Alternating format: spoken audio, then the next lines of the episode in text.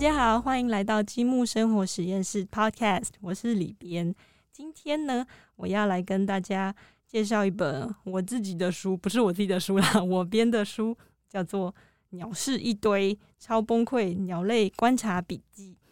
为了要跟大家聊这本书呢，今天现场有一位来宾，就是这本书的译者吴建龙老师。那吴建龙老师他是人称鸟叔艺人，然后同时又是一位非常专业的鸟导，然后也是台湾猛禽研究会的，是理事还是理事长？理事老师点点害羞的点点头，这样子。那我们先请吴建龙老师跟大家打声招呼好了。里边好，各位听众大家好，我是吴建龙。吴建龙老师好。那我们今天要介绍的这一本关于鸟类的书籍，它是一本插画书。那我先简单的介绍一下它好了。当初为什么会喜欢上这本书呢？因为其实里边小时候也还蛮常被家人带去赏鸟的。我们家就是那种会买一个那个叫做《台湾鸟类图鉴》，就是那类的手册，然后就会去大安森林公园。那些地方哦，还有植物园，就是会带着那个手册，然后就是去寻宝，看看会不会看到什么有趣的鸟类。然后有的时候看到了，也不见得知道是什么，然后要回家查那本书这样子。所以其实对于鸟类观察呢，里边自己是一直有一个不错的 回忆。然后里边在去年看到这本书的时候，第一个反应是觉得这本书里面的鸟画的好可爱哦。然后再查一下哦，原来作者呢，他是一个美国的漫画家，然后他画的鸟呢，特别的就是生动有趣。然后再看之下才发现，哦，原来作者其实他原他的，诶，他最常画的漫画类型其实是讽刺漫画。那一个讽刺漫画家为什么会去画了一本有点像鸟类图鉴的东西？那就引起我的好奇，这样子。于是我就再去亚马逊看更多这本书的简介，然后就发现，诶，这本书呢叫做《超崩溃鸟类观察笔记》，它其实有一个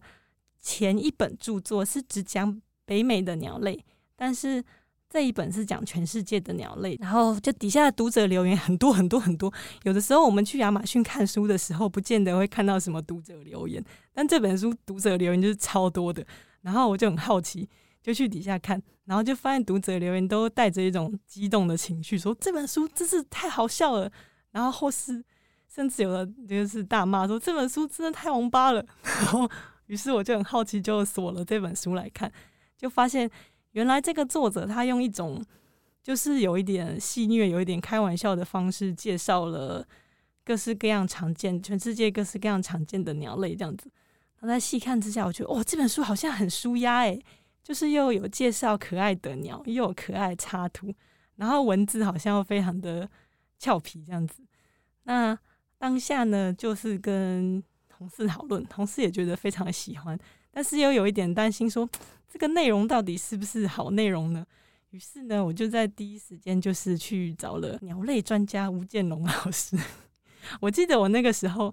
吴建龙老师，我记得我那个时候好像在。问你要不要翻译之前，印象中我有先问你说，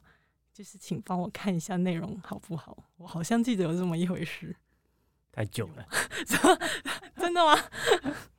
总之我自己我自己记得是，我先就是有问了一下老师，然后老师那时候看了英文的稿子之后，就说：“哎，他觉得内容其实蛮不错的，就是看起来虽然。”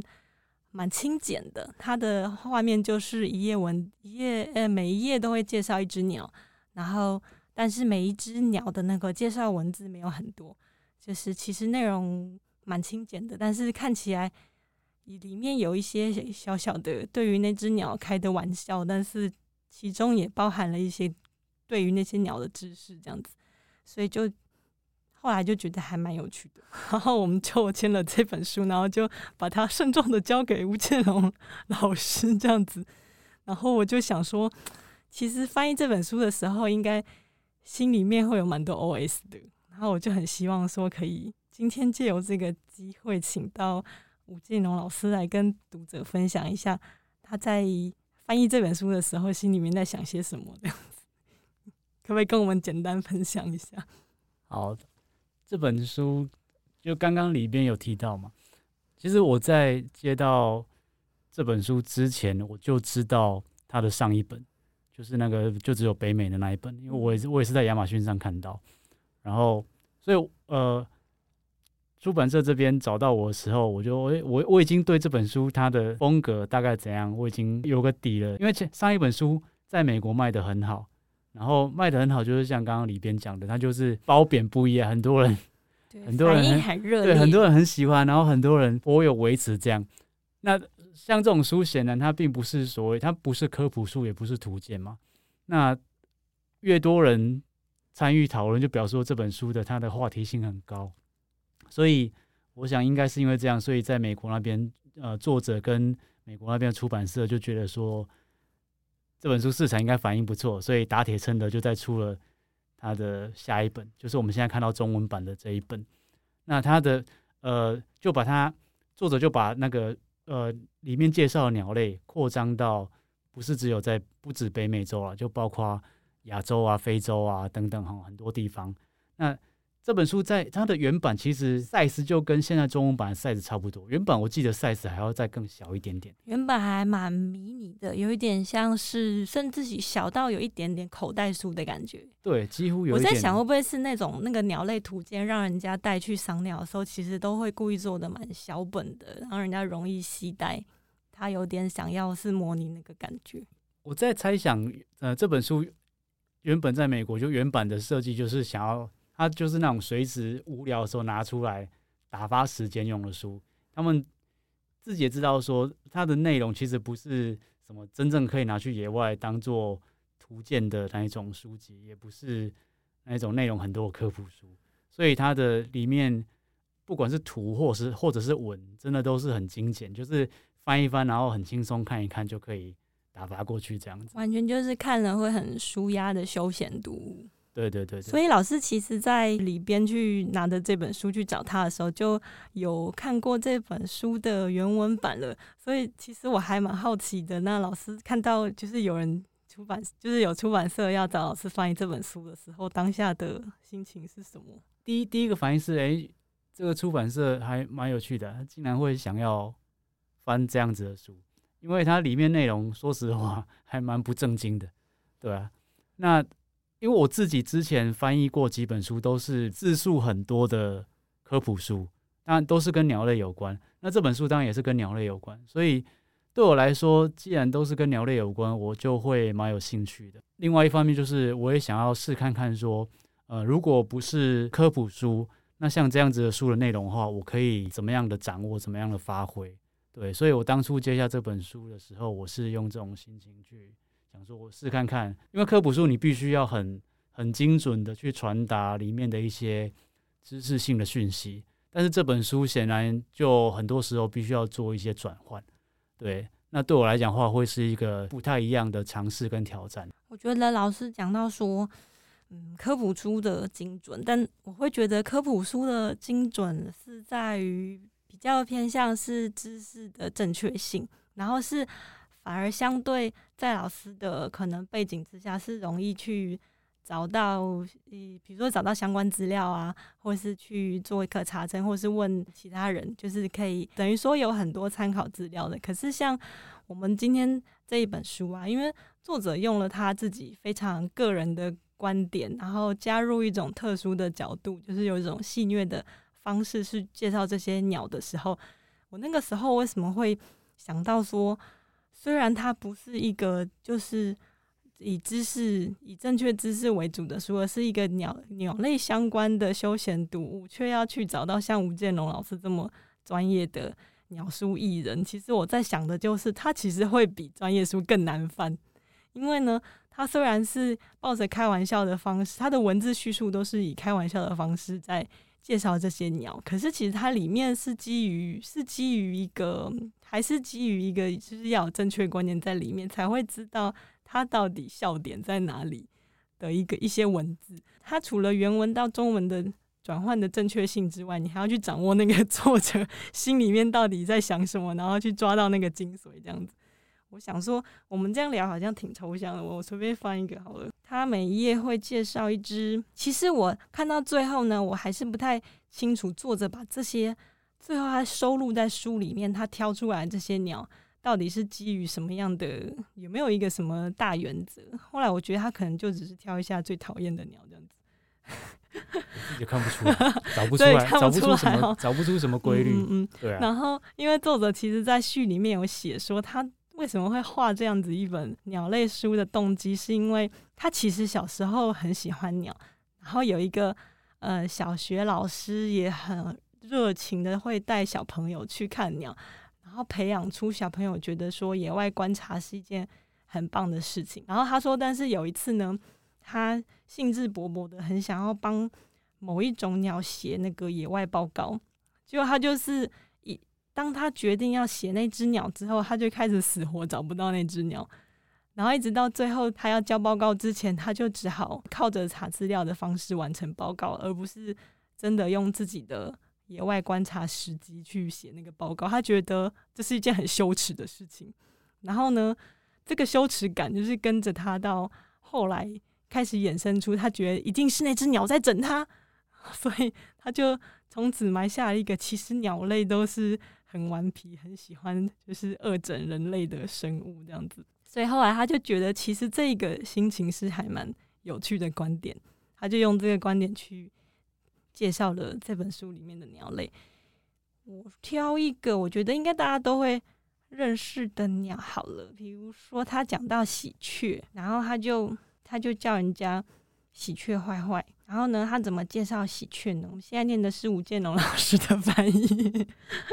他说，喜鹊是出了名的宵小之徒，乡野奇谈都说他们会被闪亮的物体所吸引，因此喜欢偷钱币和珠宝。但英国的大学研究显示，这种说法只对了一半。事实是，喜鹊根本什么都偷，各种物品都会摸走，不管。有没有光泽都照偷不误。更糟糕的是，这些混蛋的窃贼还经常从其他民情巢中偷走鸟蛋，甚至是孱弱无助的雏鸟。或许他们不是特别喜欢贵重物品，但我还是建议你要看紧你的车钥匙啊。然后呢，他在这个解说之后会稍微描述一下这种鸟的外观，然后当然也是一种不怀好意的说法。喜鹊的外观，他写说，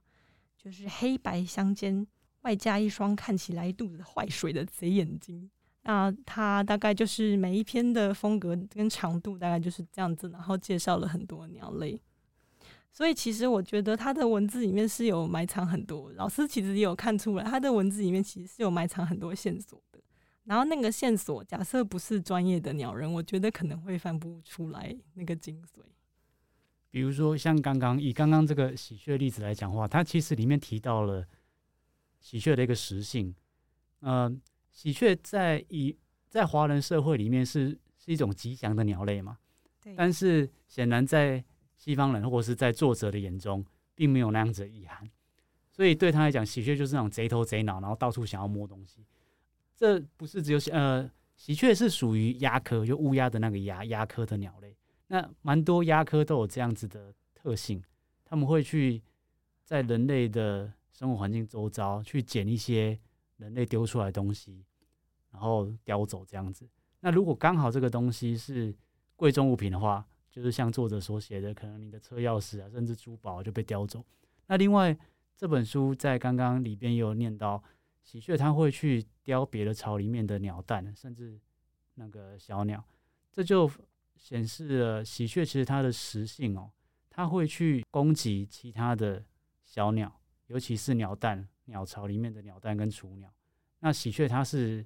呃有一点杂食性的，这其实不是只有喜鹊哦，就很多鸦科类的，像乌鸦也是哦，它们的那个食性就蛮杂的，包括人类丢出来的垃圾食物啦，然后一些在野外的话，一些果实，然后一些小其他的小动物。它们抓到的话，它们也会吃。所以像这个，呃，如果只是这本书，如果只是当成一个休闲的话，就这样看过去，大概就笑一笑就没了。但是如果知道它背后的一些生态的背景知识的话，就知道说这个作者其实就是有把一些知识性的东西用一种无厘头方式表现出来。所以其实我觉得看这本书的乐趣真的还蛮多层次的，因为我也有试着把这本书拿回去给我们家，就是大概八岁左右的小孩看，然后呢，他们看了就觉得嘻嘻哈哈很好笑这样子，但是我我也有拿去给大人看，然后他们就觉得里面其实有许多大人才懂的梗，然后他们也觉得很开心。所以这是一本不管就是大人小孩看都会觉得很好笑的书，我觉得还蛮厉害的。这本书它就如果如果呃英文能力比较好的，我是蛮建议去找它的原文书来看啊，因为有些东西在翻译的时候不是很好翻，所以我必须要做一些转化。但是如果你呃英文能力不错，然后尤其对于美国的社会文化背景有一定程度了解的话，去看它原文，你就大概会知道说为什么。这个作者会在这个地方会那样写，在那个地方会这样写。比如说，里面他提到那个鸟的分布区啊，然后就有提到那个北美洲啊、南美洲，然后墨西哥在那里面是属于北美洲。然后它里面就有写到一点，这等这个东西直接这样翻，像我们台湾不太了解北美的那边的地理啊，或者是政治形态或什么的，你大概就看过去就看过去了，你不会。有那个 sense 知道说想到说为什么作者会这样写，可是如果你是一个住在北美的美国人的话，你会知道说美国跟墨西哥之间有蛮多的议题在的。那因为那些议题，所以才有翻说，对，他讲到说那个分布区墨西哥被分到北美的时候，作者有加了一句说，你不要听到什么墨西哥被分到北美，你就在那边该该叫什么的。对，其实这句话背后反映出了有一部分的美国人其实对于墨西哥是一种排斥的态度。对，那可是这个不在我们的文化生活文化之中，所以我们一般台湾人大概看到就觉得哦，这就只是一个好像没什么的描述，但其实它有有有它的那个社会文化脉络在。对，比如说他讲到说，嗯，非洲的时候，他就特别写说，非洲最近一直在提出说，想要反正就是用各种方法去证明说，他们希望用某种分类方式统计起来，会让非洲的鸟类是。就是种类是全世界最多的这样子，然后那个作者就在底下加上他自己的评语，就说你们干嘛就是一定要这样呢？就是你大家都已经公认说好啦，就是人类的起源就是在非洲了，干嘛还硬要就是毁掉大家的幸福快乐的？对，啊其实因为其实积木文化自己做呃图文书。的主要观众其实是大人，所以我们当初挑这本书的时候是觉得大人会觉得看得很很过瘾、很开心这样子。作者会在其实各个层面埋了一些梗，可能有些是文化梗，有一些是生态梗，然后有一些就是纯粹的就是无聊人类的梗，然后就是在阅读的过程中会得到很多乐趣。其实我自己最喜欢的部分是他说。嗯，我自己也是，我自己也是有点分类控，但是生态界好像分类控会更多，就是这个鸟到底应该要分哪一类，然后各种争执这样子，然后会变来变去，在学者的吵架之中，这种鸟可能一下被分到这一类，然后一下这两种鸟是一类，然后一下又拆开，然后作者就说大家都不要吵啦，他用一个最他觉得最直觉的分类方法，就是他把鸟。依照他们可恶的不同面相分成六种，然后呢，这六种的分类方式就是这种，因为因为每一种鸟都有它最王八蛋的地方，然后这些王八蛋的地方有不同的面相那样子，所以他把它们分成六大类。然后我一直觉得这分类很好笑，他把呢所有的鸟鸟呢就分成典型的鸟仔，然后后院的小混蛋，然后蜂鸟跟怪胎。我觉得他一定很讨厌蜂鸟，他让蜂鸟自己是一类。然后第四类是自私鬼跟爱炫狂，然后第五类是就是一些烂咖，这个还蛮敷衍的。然后第六类是水上漂滩地鸟跟傻脚丫，嗯，这个可以理解，应该就是就是水鸟类的。对，水鸟那一类。然后最后一类是嗜杀佬，这个也可以理解，就是老师最了解的猛禽类这样子。那那个点像像，因为我怎么看到典型的鸟仔，我会觉得很好笑，就是假设是。我自己的生存背景的话，我看到典型的鸟仔这个分类，我就会想到，嗯，那可能就像麻雀那一类的东西。然后的确好像就是在作者的分类里面，好像也是就是那类的鸟会被他分到这里。然后就觉得其实嗯，还是有点，还是蛮有共，就是共通性的啦，就是可以理解说，哦，为什么这个鸟鸟会被分到这一类这样子。然后它里面其实用很多方式去写这些鸟的习性的时候，你一边觉得作者看起来好像在辱骂他们，但其实骂完之后，你又会觉得，其实作者根本觉得他们很可爱吧？这种感觉，从从爱他们出发的一种那个嬉笑怒骂，对。然后我也很喜欢他后面还有教你怎么画鸟。其实，嗯，他虽然看起来很像都在开玩笑，但我觉得他大部分的时候他其实都是蛮认真的。比如说最后这本书呢，有在教大家怎么画鸟的时候，他就说，其实你也不用就是太认真的去数它那个几根羽羽毛啊，几根脚趾。他说你只要掌握这种鸟的个性，就可以把它画的很传神。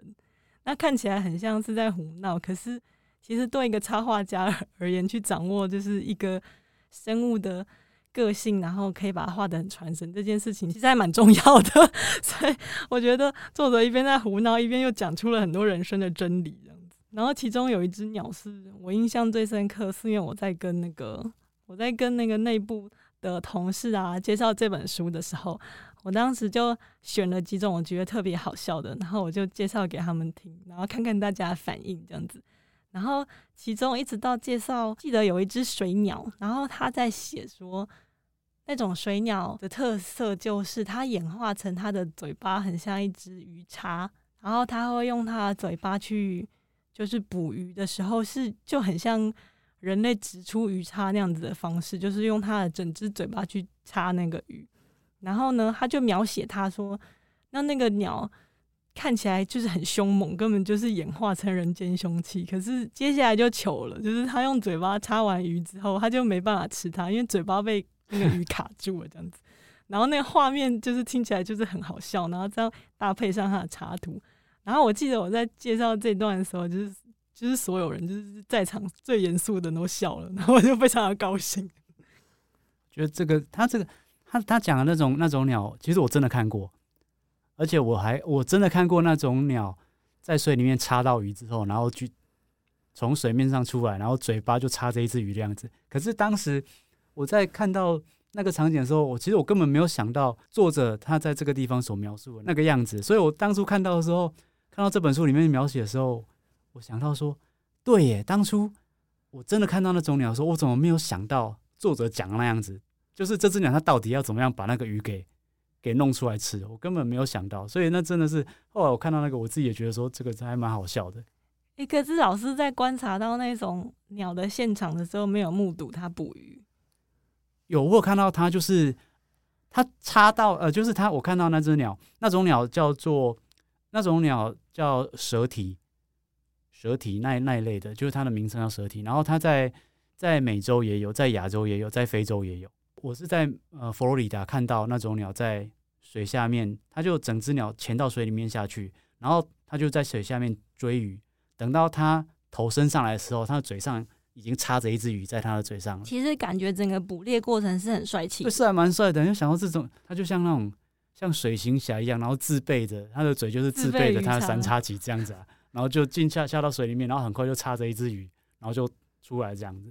然后对我们赏鸟的人来讲，我们就看哇塞，超棒的，可以看到这种鸟这样，然后真的插着一只鱼这样上来。可是你完全脑袋不会想到作者写的那种事情。然后后来因为我太好奇，我就有去查影片，然后真的就是有查到很多作者形容的那段画面，就是那只鸟呢，它去捕鱼的过程其实是非常帅气的。假设你可以看到，你就会在旁边叫好啊，帅，好帅，好厉害。啊！插到他插到鱼了，他插到鱼了。然后白痴的人类很喜欢在旁边就是给人家 注解这样。哦，插到鱼。然后可是作者说啊，接下来呢，就是它的鱼，它的嘴巴基本上是一个闭合的状态，插在那个鱼的 中间这样子。所以我就就就是很好奇，就去找影片。他们的确是接下来就有一点糗。他们接下来的动作就是必须一直甩，一直甩，把那个鱼想办法甩到一个好的。甩到半空中，可是甩到半空中又不能把它甩甩飞出去，因为甩飞就就吃不到了。所以他们要甩到一个恰到好处的位置，然后再赶快张开嘴巴把它吞下去。对对对对。然后就是，所以作者形容这个落差，就是说这个鸟到到自己就有点糗这样子，然后其实就觉得读起来非常可爱。对啊，就前面很帅，然后后面就很拉遢这样子。不知道老师在翻这本书的时候有没有觉得？有没有想？因为老师应该也看过很多这个书里面的鸟，就是实际看过。然后有没有在就是像刚刚那样子说，诶，本来观察到那种鸟的时候，还没有看到这本书里面作者的观点的时候，还没有想到那些好玩的事情。刚刚刚刚刚是一个例子嘛。然后这里面还有提到一种鸟，就是呃，台湾也有，就是夜鹭。夜鹭，它在里面都被我们戏称为企鹅，这样。对对对对对对对对啊，就是我们讲说那个南坎南坎企鹅，南坎企鹅。对啊，然后夜鹭就夜鹭很其实夜夜鹭非常普遍啊，它在那个西边啊，或者是像大安森林公园水池边啊，数量很多嘛，就就是一种很常见的那个。那我们所以我们平常看到，因为很常见，所以也不太会去多去想些什么。可是，在他的笔下就变得很好笑，他就说这种。它又像是一直在做，一直做一个深蹲，然后看起来就很蠢这样子。然后你看到它的文字，然后再去想，因为我知道鸟的鸟的生理结构，它就是鸟的脚实际上是是怎样，就跟我们其实跟我们眼睛看到不。我记得夜鹭好像其实站起来腿还蛮长的，对，它脚蛮长，但是其实我们看到的它那个鸟的脚是它的，是它的脚掌跟脚趾还有小腿的部分，然后它真正的大腿其实我们看不到。嗯，它真的大腿就是对，是缩在里面的。然后，因为我们看不到，我们就会觉得说那只鸟站在那边，然后脚好像很长、很优雅这样子。可是被作者这样一讲，然后因为我就我又知道说鸟的腿其实是长怎样，然后脑中真的就会浮现出那种鸟这样子，整个像深蹲，然后腿就是屁股是往下，然后腿有点往上，然后再往下这样子。哦，就变得非常的那种画面就很好笑。对，然后就突然脑中出现了那个那个透视图，对对对对对对对对对对，然后就觉得这个作者真的是很很很会去损这些鸟。对我记得他在讲夜路的时候，他说不晓得他们为什么要老是蹲在那里，而且都是晚上出来，大概是对自己的外表感到很自卑，所以就会偷偷的那个就是只在晚上，然后白天就蹲在那一动也不动的。对啊对啊，就看起来就很蠢的样子，所以这就回呃。回到像像我说，我们我在翻这本书的时候，因为很多鸟名就是用一些英文的一些谐音谐音啊，或者是或者是有一些是甚至是脏话什么的。但是那个有时候我在翻的时候，就如果直接把它翻成中文的话，呃，有些可以翻，但是有些如果直接翻可能会没有那个意思。但那有些情况是像刚刚提到这个耶路。像我们在一般的网络的乡民啊，都会说这是南坎企鹅嘛，桃园企鹅、南坎企鹅。其实我在翻这个耶路的时候，我我是有想过说要不要把它用我们比较熟悉的这个南坎企鹅这样写，因为如果这样写的话，好处是读者一看就知道啊，这就是在亏他。对对对，这就是我们台湾也也有这种南坎企鹅。可是后来我没有我没有选南坎企鹅，原因是因为如果我选南坎企鹅，会跟他后面介绍的这种蠢呆的样子。对不上，对。对，就没有对上，对，所以后来我就没有没有那样用，就是就是把它，因为它在里面它是用谐音，就英文的谐音，耶路的英文本来英文名字叫做 Black Crown Night Heron，然后他就把它叫做 Black Crown Night Maroon，就是英文里面白痴，小白痴，对，白痴智障的意思，对，那他就是当然就是在骂这种生活，看起来又蠢又呆啊。啊！后来我就是有一点直直接翻呐，对我就把它翻，后来用什么黑冠夜傻逼。对，因为后来其实我在编辑过程中又会，因为我知道看得出来老师会觉得说他已经竭尽心力想要把那个英文的谐音梗跟中文可以理解，然后但是又不失他原本的趣味的方式翻出来，然后但是呢，后来我其实我在编的过程中觉得。作者骂这些鸟，其实他自己本人啦，他自己本人有的时候骂到还蛮词穷的，对啊，就是会很多很多鸟，最后他都会用用类似的方式。然后我自己其实是会觉得想要多一点变化，所以我后来是从老师在底下呃翻译那个鸟的特性的时候，会去有一些鸟，我就会去改说，想要用老师翻出来的那个关于鸟的特性去转换成。那个鸟的名字，但是都又跟它原本的翻译有一点点接近意思。比如说有一只鸟，后来我就它原本可能是叫它一个什么什么笨蛋，反正它很多鸟都是都是骂人家傻，骂人家笨。然后但是有一只鸟是它有特别去强调说它在晚上看起来黑黑的这样子，然后我就把它改成就是暗摸摸的。然后我那时候就有跟老师讨论了蛮多这些名称的方法，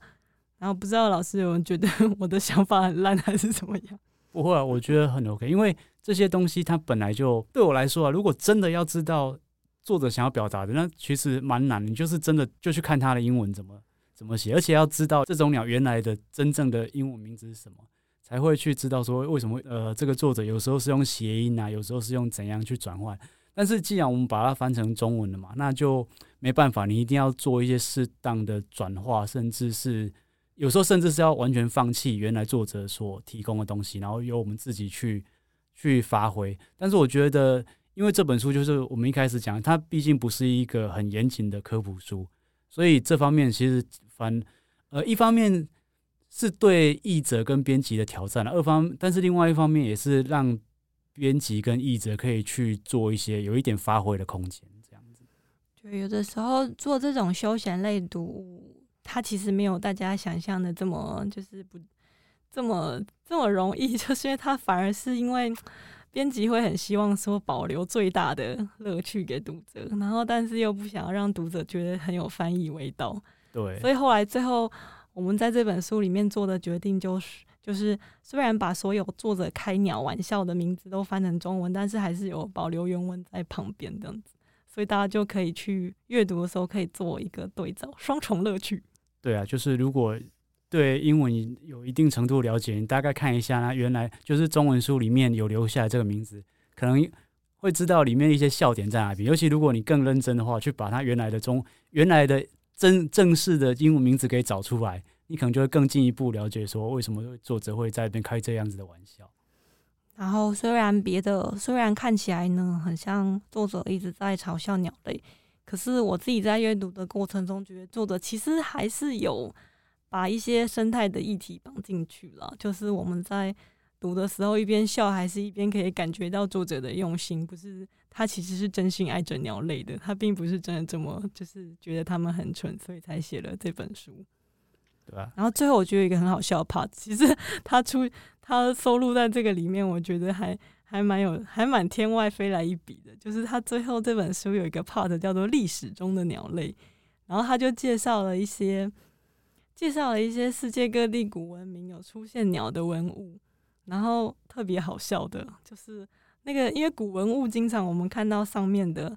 一些图会去给他一些现代人的想象嘛，然后他就利用这一点去把一些古文物上面有鸟的东西。作为他做了一个他自己的解读，然后去介绍这些文物，我觉得还蛮有趣的。尤其是我看到有一个他在讲，他收录了一幅好像是窦家的画作，然后那个画作是画一个女生站在，就是看起来是一个很正常的，就是画一个女生的画这样子。但是这个女生旁边就是画了一只，不知道为什么画一只超级超级突兀的红色的鸟，就很大。然后那个鸟看起来很像哦，有两只。然后那两只就是在那在那个女生的左边跟右边，然后把那个女生夹住这样子。然后他就把这幅画收录在这个 part，然后他就解说说，他他觉得这幅画可能原本没有 那两只鸟，然后呢，只是说。他在画完这幅画之后，画中的这个女生可能惹毛了他，然后所以窦家就很生气，就把这两只鸟加上去，说：“你看，我在你旁边加了两只红色的纯鸟，这下好了吧？开心了吧？” 然后就觉得，就是连文物里面的鸟都可以被他笑，实在是还蛮厉害的。他这个部分应该是跟他跟这个作者自己的正直有关，他他是艺术工作者嘛。所以他可能对于这些这些古文物，尤其是画作啊，或者是一些那个历史上面的一些这些这些东西比较有研究。然后他刚好知道有一些鸟，他就把它弄进来。刚刚那一幅画作，其实那种鸟是呃在鸟园里面还蛮蛮常见的。那种鸟叫红环，它是美洲的鸟。然后听众如果想要亲眼看这种鸟的话，你可以去那个动物园，台北动物园有有有这种鸟，在那个呃前。刚落成没多久的穿山甲馆里面就有这种鸟，有兴趣的你可以去找找看。不过动物园里面的那个它的羽毛没有没有像这个画作里面画的这么红，就是有一点点粉红色这样子。那假设我们现在很想要带着这本书去找到一些里面的鸟，有没有哪一些地方是最可以，就是很容易找到这本书里面介绍的某些鸟类？这这本书的鸟类有一些在台湾野外就有，像刚刚提到的那个夜鹭嘛，夜鹭在台湾就有。然后另外有一有一只叫做中文叫大卷尾，它在里面也有也有提到，就是整只黑色的。我记得他家什么什么很秋鸭之类的。哦，不是，不，另外一只，哦，那是另外一只。对，大卷尾是就是一只黑色，然后尾巴长长的。嗯，有的时候在在在不同的地方，同一种鸟的名字就有点不一样。对，然后还有像里面有一只鸟，那个我在在书里面我把它叫做懒觉脖子，听起来就很搞笑。那个那种鸟在台湾也是看得到，但是台湾呃冬天才有，而且其实很少见。如果要比较。有机会看到的地方应该是金门，冬天的它是候鸟吗？对对，它是候鸟。对，那只鸟也太引起我的好奇了，因为他说他的脖子很像蛇一样，会甩来甩来甩去。对于是，我就也有去找影片看，还真的非常的厉害，就是它的脖子真的很像是不是它自己的。对，那种鸟很特殊，它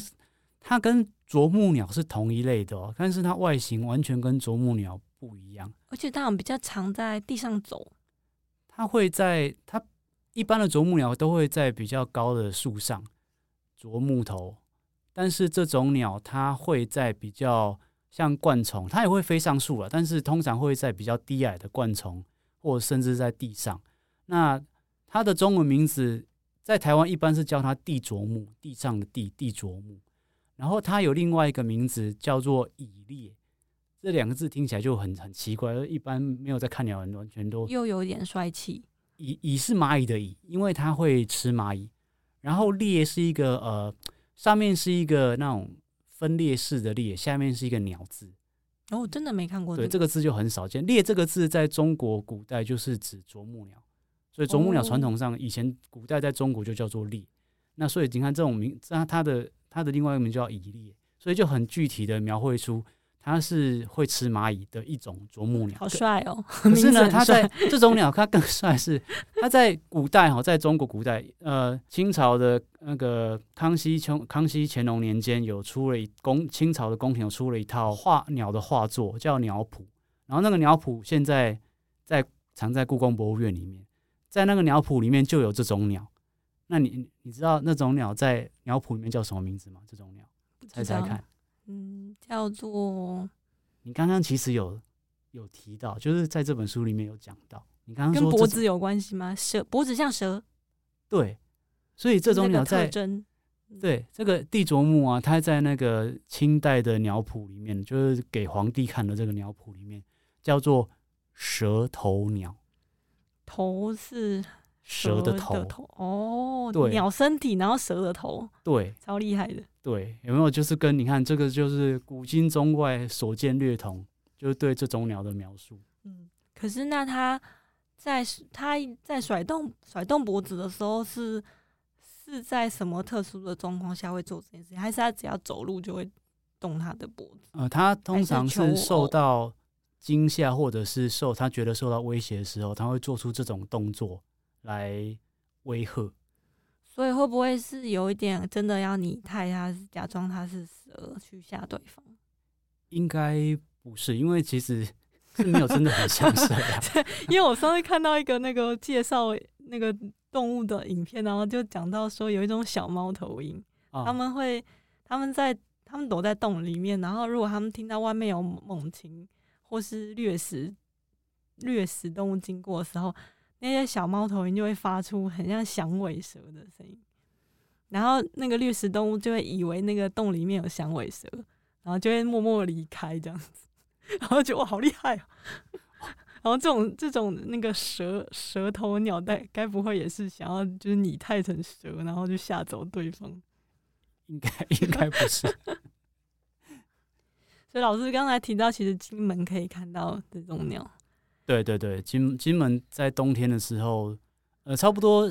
差不多现在十月就有机会看，就有机会找到这种。它就是在他们就冬候鸟嘛，从那个秋末时候开始会出现在台湾啊、金门等地区。那台湾其实很少见，但是金门在冬天的话，只要适当环境去找，相对于台湾是比较容易找到的。有蛮多鸟类在台湾其实很难得一见，甚至完全没有。就是你想看的话，就得要跑到金门去看才会有。觉得好特别。我是我是最远最远只会跑到关渡去看鸟的那些，就是看那个候鸟的类型。然后以前我们家为了去看候鸟，还买了比较厉害的望远镜哦，然后就觉得哦自己很厉害，很会看鸟。但是如果跟呃专业的鸟导去看鸟的话，应该收获会非常的不一样。赶快再把望远镜拿出来。对，而且我们家还有一个单筒的，到底为什么？哇塞，有单筒啊！对，我爸以前还蛮热衷看鸟的。哦，那赶快再把拿出把它拿出来，然后。那老师为什么会就是开始上进入进入鸟的世界？嗯，最早是因为高中的时候参加社团。然后社团里面那个时候，我们社团那个时候不是只有看鸟，就是就是野外的动植物都会都会看啊。我们就会到到关渡啊、阳明山啊、乌来啊。那白天就是看鸟啊、看植物啊、看蝴蝶，晚上就是去找青蛙、啊找蛇啊之类的这样子。我觉得有的时候啊，就是真的走出去看看别的动物都在干嘛，还蛮好的。然后，如果如果走不出去的话，就就看书好了。比如说这本《鸟是一堆超崩溃鸟类观察笔记》，你会觉得啊，好舒压！原来世界上有很多可爱的鸟都在做一件奇怪的事。对啊，对啊，我觉得这本书它的另外一个提供给传统那一种赏鸟图鉴的另外一个不同面向，因为传统赏鸟图鉴就是就是比较正经八百嘛，就是告诉你啊，这这个这个鸟跟那个鸟怎么分啊，这个鸟的特征是怎样怎样啊。但是这一本书，它基本其实就是反正把鸟写的非常的 乱七八糟，这样。逗。对，我觉得反而对一个可能就是并不是这么想要深入了解，就是生呃鸟的鸟的，比如说生物学层面知识的人啊，反而是像这本书可以可以带给我们这种一般读者，很快的掌握到说，哦，原来鸟这么有趣诶。然后他们有很多很妙，就是从我们人类的观点看起来很非常爆笑的习性这样子。对啊，这其实也是我当初会愿意翻这本书的原因之一啦。因为就像我之前翻的一些书，都是蛮有一点硬的科普书啦。那当然科普书有它的目标读者嘛，然后有些人就是蛮希望说从科普书上比较知识性比较高的书，比较多的书去获取一些他们想要的一些知识。但是像这种书的话，也是可以给刚刚里边讲到的，有些读者他不见得想要再看那么大部头的，或者是在看那些一大堆字的书嘛。那翻翻这种书，诶，说不定他会发现说，从这本书了解到说，原来鸟类有它这么可爱的一面，然后就会愿意走到真的走到野外去看看，呃，身旁啊，再看看我们那个生活环境周遭的鸟类。那我觉得对我来讲，不管怎样，就是都是在做一种推广啊，对，真的很。推荐喜欢鸟的人去看这本《鸟是一堆超崩溃鸟类观察笔记》，因为呢，这本书是吴建龙老师翻的，所以一定要去看。我自己自己老王卖瓜。那我们今天就聊到这边，然后很感谢吴建龙老师来上我们的积木生活实验室 Podcast。谢谢。那也许有机会的话，如果我们还有再继续出有趣的鸟类书。然后又可以邀请到吴建龙老师翻译的话，我就很高兴。好，谢谢大家，谢谢，拜拜，大家拜拜。